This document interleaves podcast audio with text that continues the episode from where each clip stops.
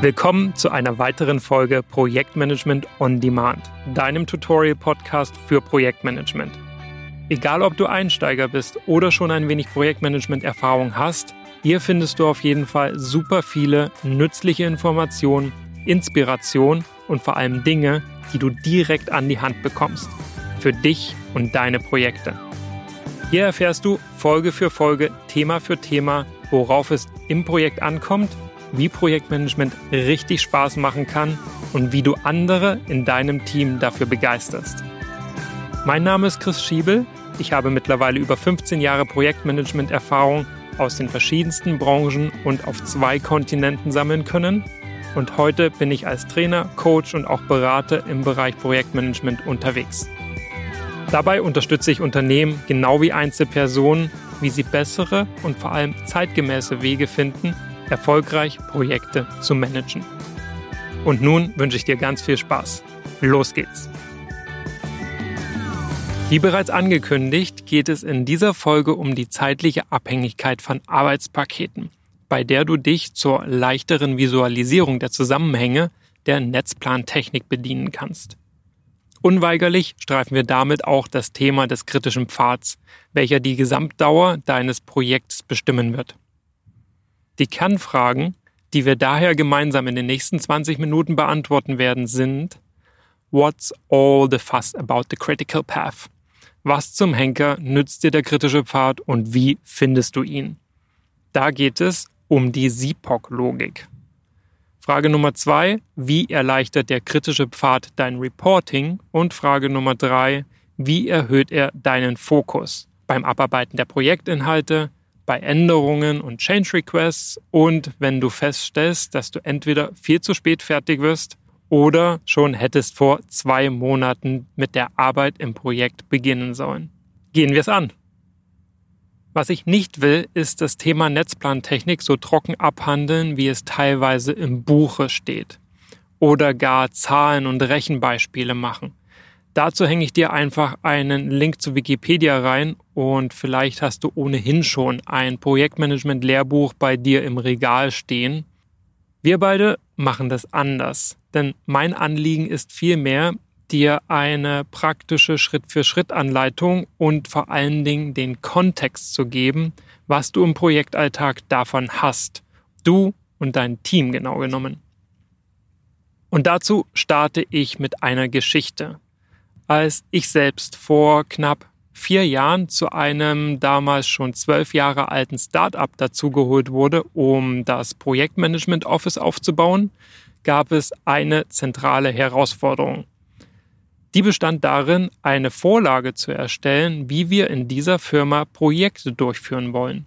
Und zwar nicht auf der Ebene, was für Projektmanagement-Dokumente es braucht, sondern ganz pragmatisch was jede Abteilung wann mit wem erarbeiten muss, wie lange das in der Regel dauert, was da mindestens als Ergebnis herauskommen soll und was sich daran logisch anschließt.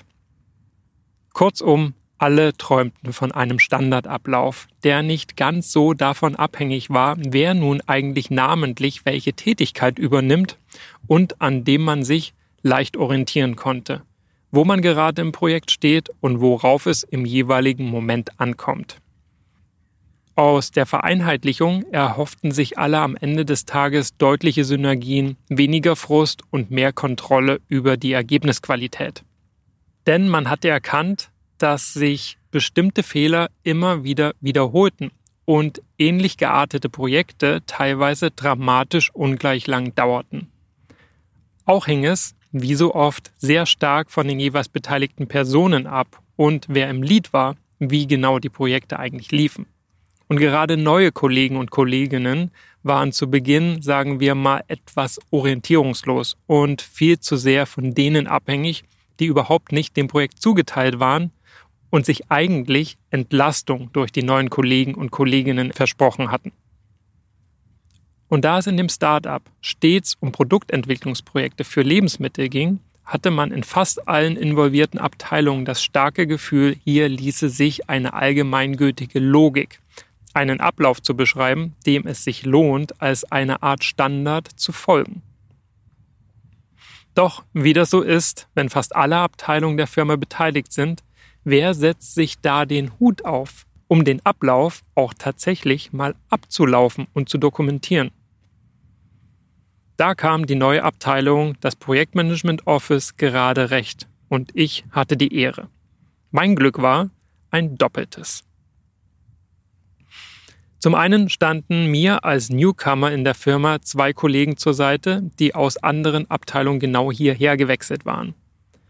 Daher konnte ich also erst einmal das einsammeln, was wir in der Abteilung schon wussten, bevor ich mich dann auf alle anderen stürzte. Das zweite Glück war, dass ich von außen kam und solche Standardabläufe schon für andere Firmen erstellt hatte.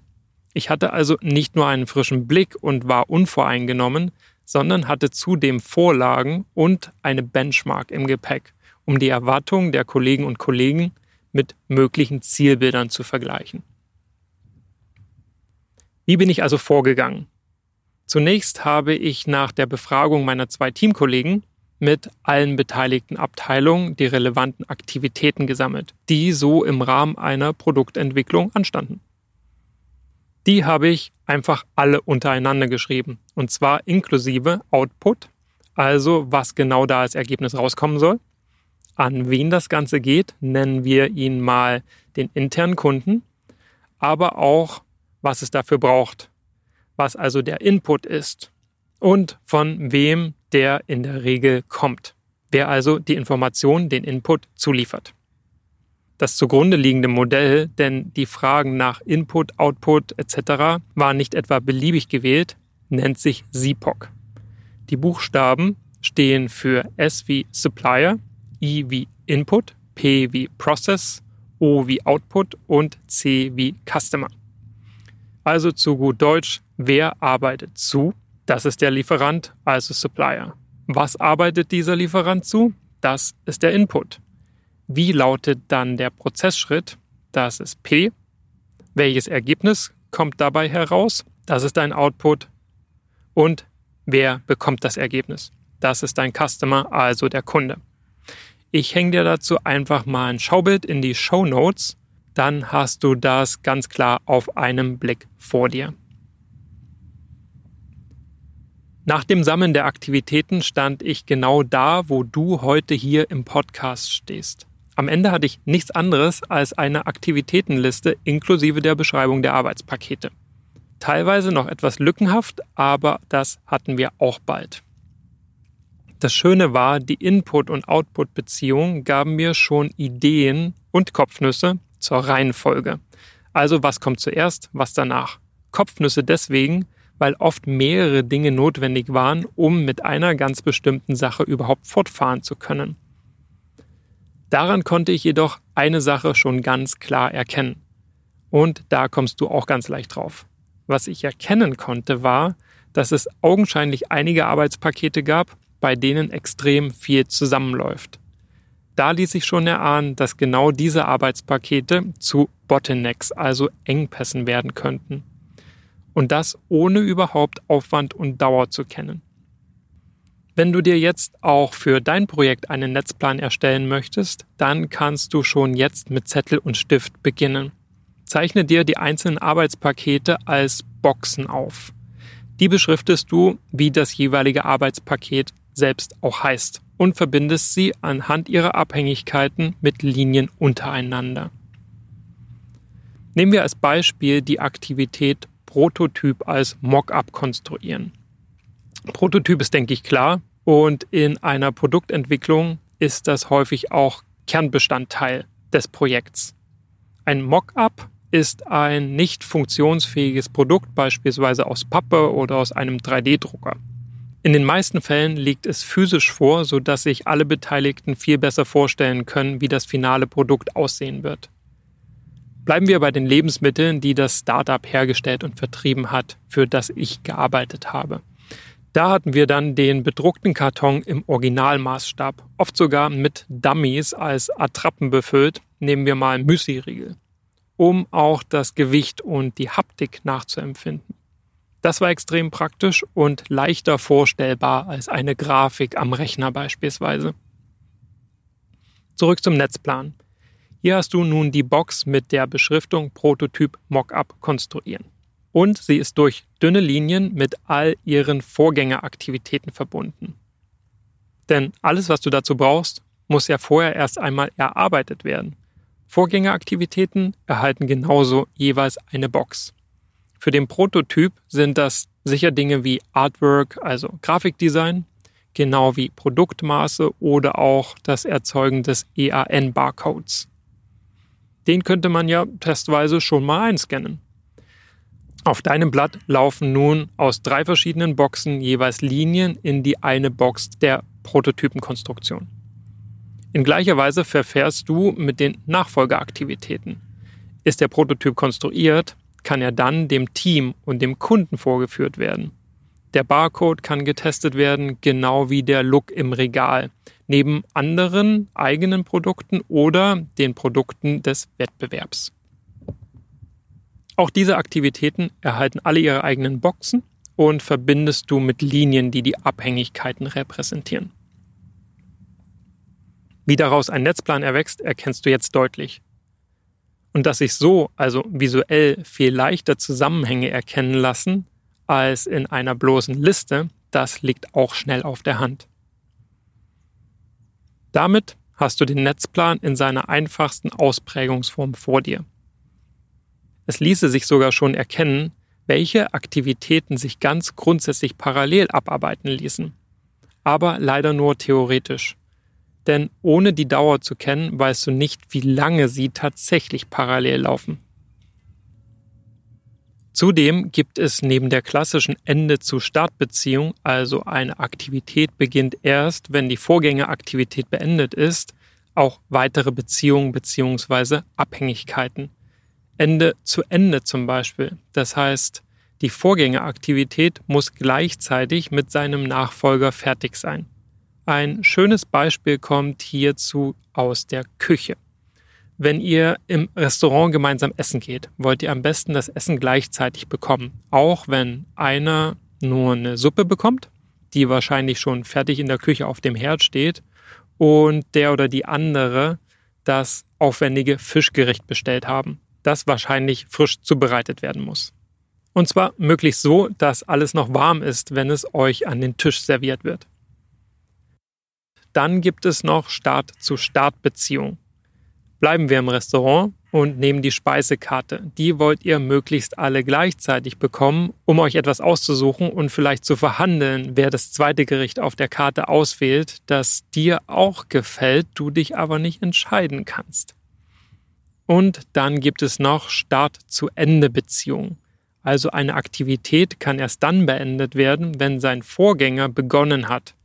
Okay, das verdreht mir auch jedes Mal den Kopf, aber ich merke mir das immer mit folgendem Beispiel. Wenn du ein neues IT-Tool einführst, das ein älteres ablöst, dann kann das alte erst dann außer Betrieb genommen werden, wenn das neue läuft. Dein Kopf ist noch nicht völlig verdreht? Gut, dann machen wir weiter. Was machst du also, um deinen Netzplan zu verfeinern? Was habe ich damals beim Startup gemacht? Nun, wir haben alle gemeinsam auf Basis unserer Erfahrung alle Arbeitspakete bezüglich ihrer Dauer geschätzt.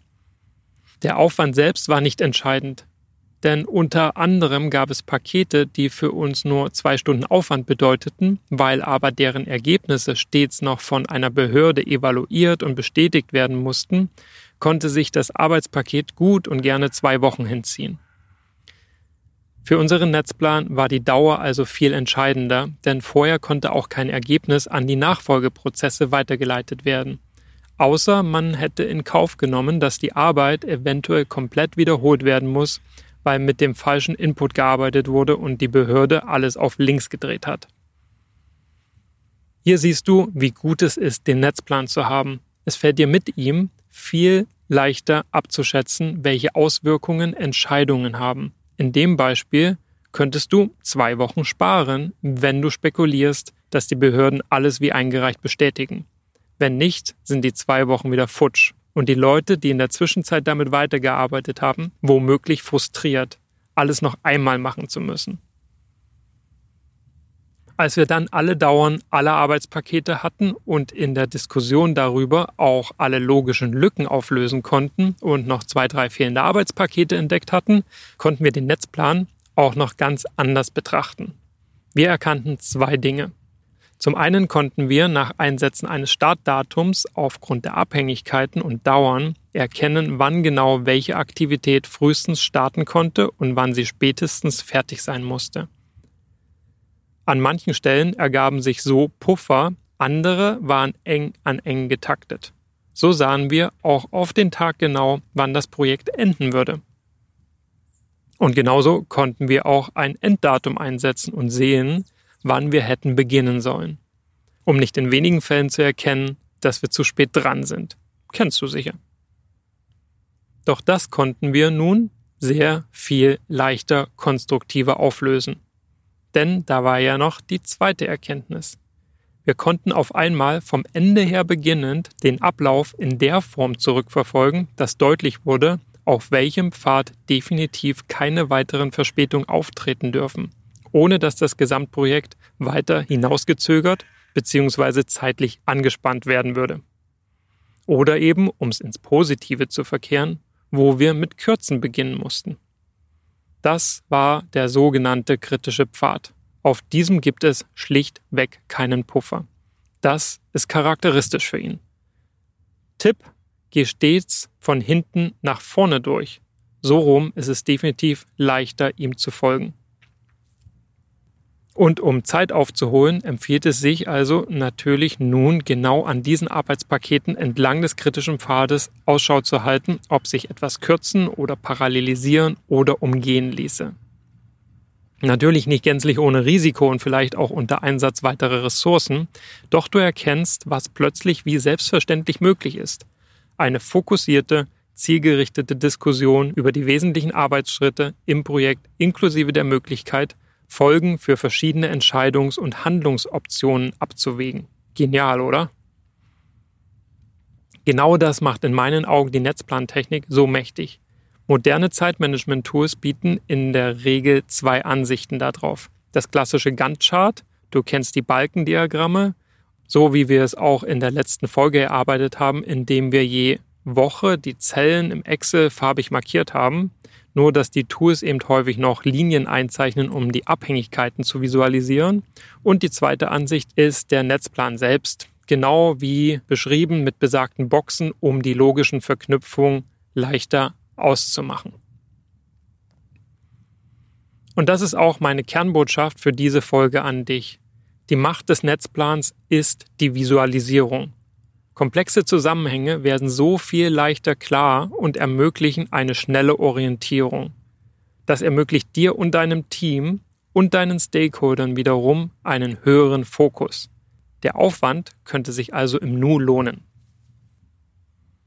Und der erhöhte Fokus erleichtert dir dein Reporting. Wie genau, das schauen wir uns jetzt noch abschließend an. Im Prinzip liegt der Vorteil und Nutzen auf der Hand. Statt alle Aktivitäten, also den gesamten Zeitplan im Projektlenkungskreis oder bei den Gesprächen mit deinem Chef oder dem Kunden aufzulegen, präsentierst du nun lediglich den kritischen Pfad, wenn es um den Faktor Zeit geht. Wie gerade beschrieben, entsteht dadurch eine sehr viel zielführendere Diskussion mit dem Kunden oder eben dem oberen Management, welche ja häufig auch den Entscheiderkreis repräsentieren.